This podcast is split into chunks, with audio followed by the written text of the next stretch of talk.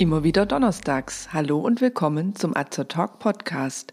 Diese Woche zum Thema Kneipmedizin. Ich bin Tina, ich bin Apothekerin und Azer Talk ist das rezeptfreie und gut wirksame Format von Azerta. Informationen garantiert ohne Nebenwirkungen. Tipps von Apothekerinnen für ihre Gesundheit. Kennen Sie Sebastian Kneip? Haben Sie selbst schon einmal unterwegs auf einer Wanderung oder einer Radeltour an einer der zahlreichen öffentlichen Kneipanlagen angehalten, die Socken ausgezogen, die Hose hochgekrempelt und rein ging es ins kalte Nass? Welcher medizinische Nutzen hinter der oft willkommenen Erfrischung steckt, werden wir in diesem Beitrag näher betrachten. Zunächst möchte ich Ihnen den Begründer der Kneipp-Therapie vorstellen. Sebastian Anton Kneipp wurde am 17. Mai 1821 in Stephansried in Oberschwaben geboren und starb 76-jährig am 17. Juni 1897 in Bad Wörishofen. Der Geburtstag Kneips, der 17. Mai, wird jedes Jahr mit speziellen Aktionen gewürdigt.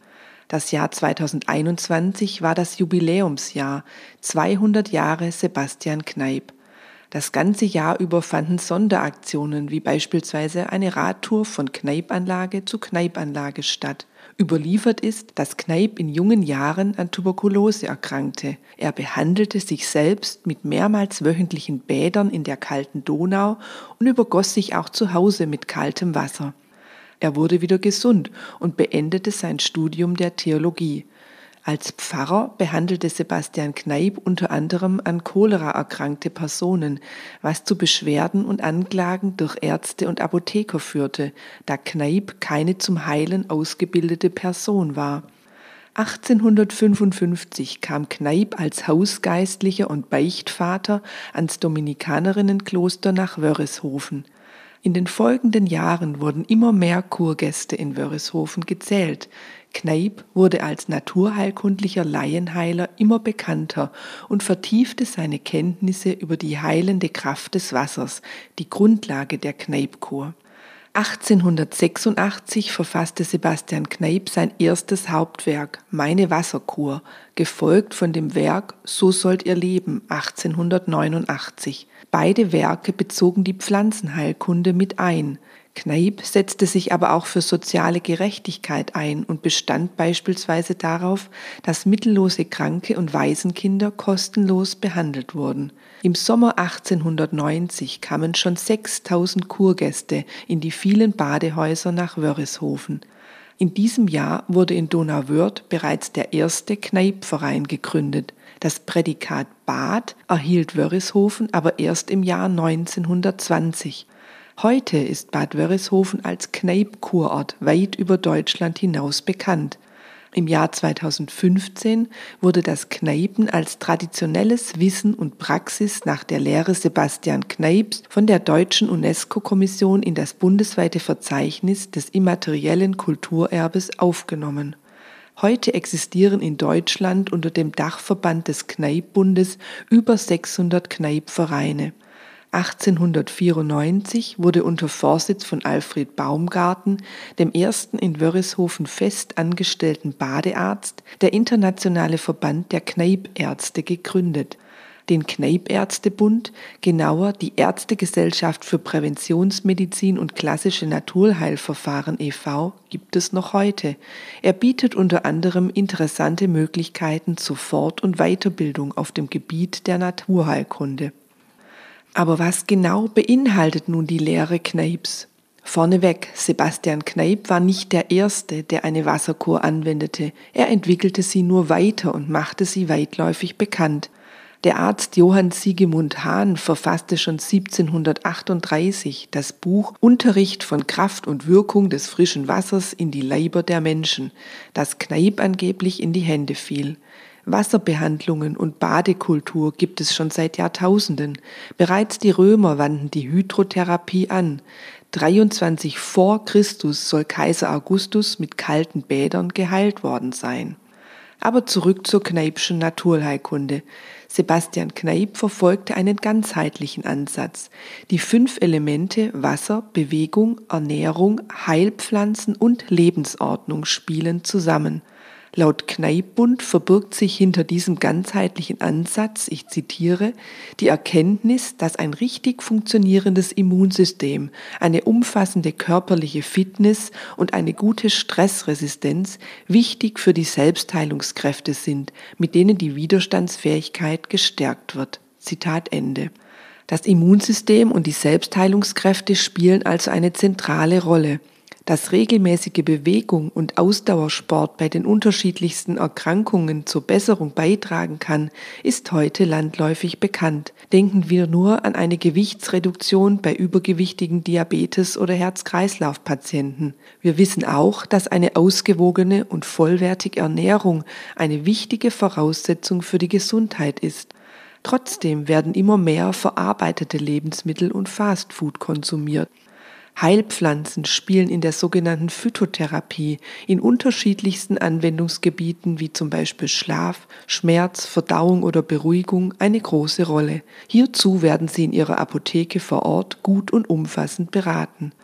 Die Ordnungstherapie nach Kneip befasst sich, und hier zitiere ich nochmals den Kneippbund, mit den Themen Lebens- und Zeitordnung, Gesundheitserziehung und Psychohygiene – Sie vermittelt die für ein gesundes Leben erforderlichen Zusammenhänge zwischen Körper, Geist und Seele. Zitat Ende.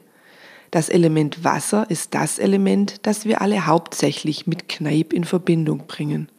Im Bereich der Hydrotherapie kennt man etwa 120 verschiedene Anwendungen.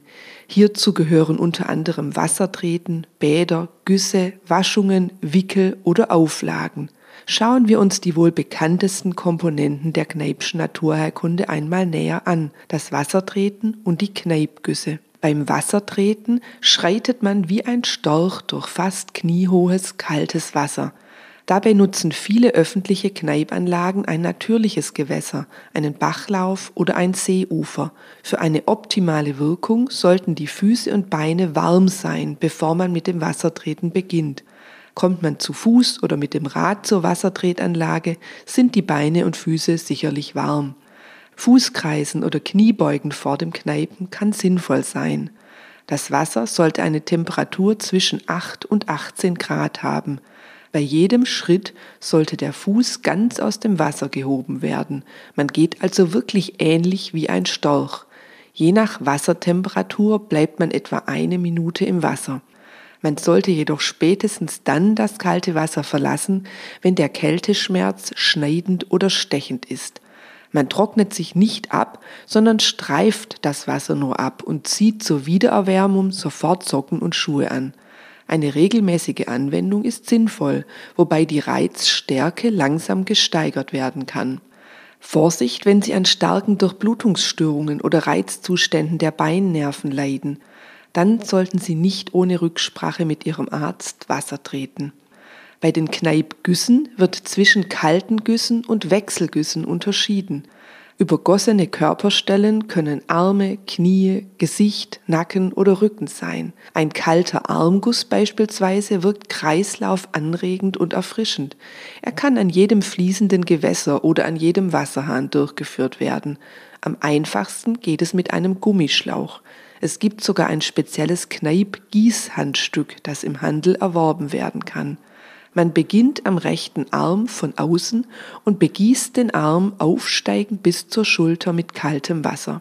Nach einem kurzen Verweilen an der Schulter geht es an der Arminnenseite abwärts.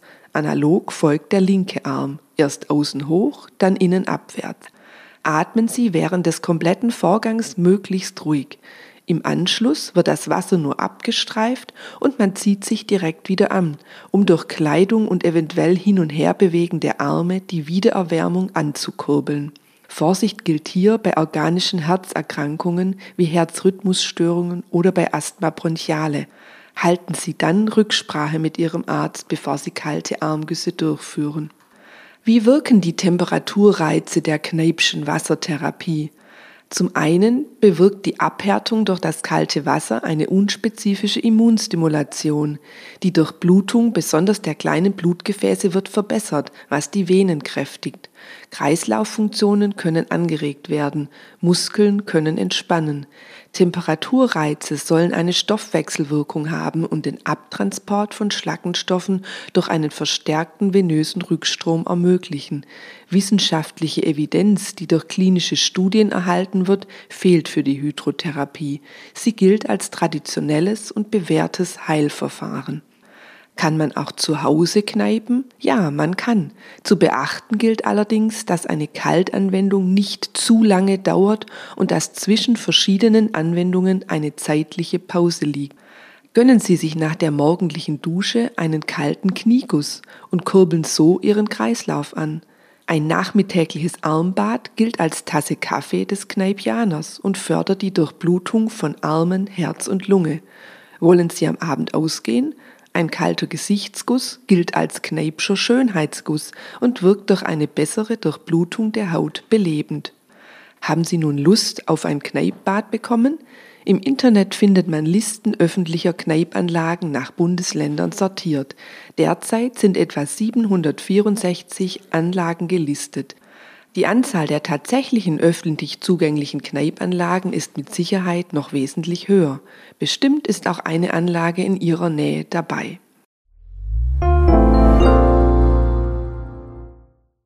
Wenn Sie sich für uns oder für unsere Fortbildungsvideos interessieren, besuchen Sie uns gerne auf azerta.de und hören Sie unseren Beitrag Wir sind Azertalk. Wir weisen darauf hin, dass dieser Podcast keinen Ersatz für eine persönliche Beratung bei einem Arzt oder Apotheker darstellt, dass er keine Therapie ersetzt und lediglich der Information dient. Thematisch erhebt der Beitrag keinen Anspruch auf Vollständigkeit. Vielen Dank fürs Zuhören. Empfehlen Sie uns gerne weiter und bis zum nächsten Donnerstag. Bleiben Sie gesund und informiert.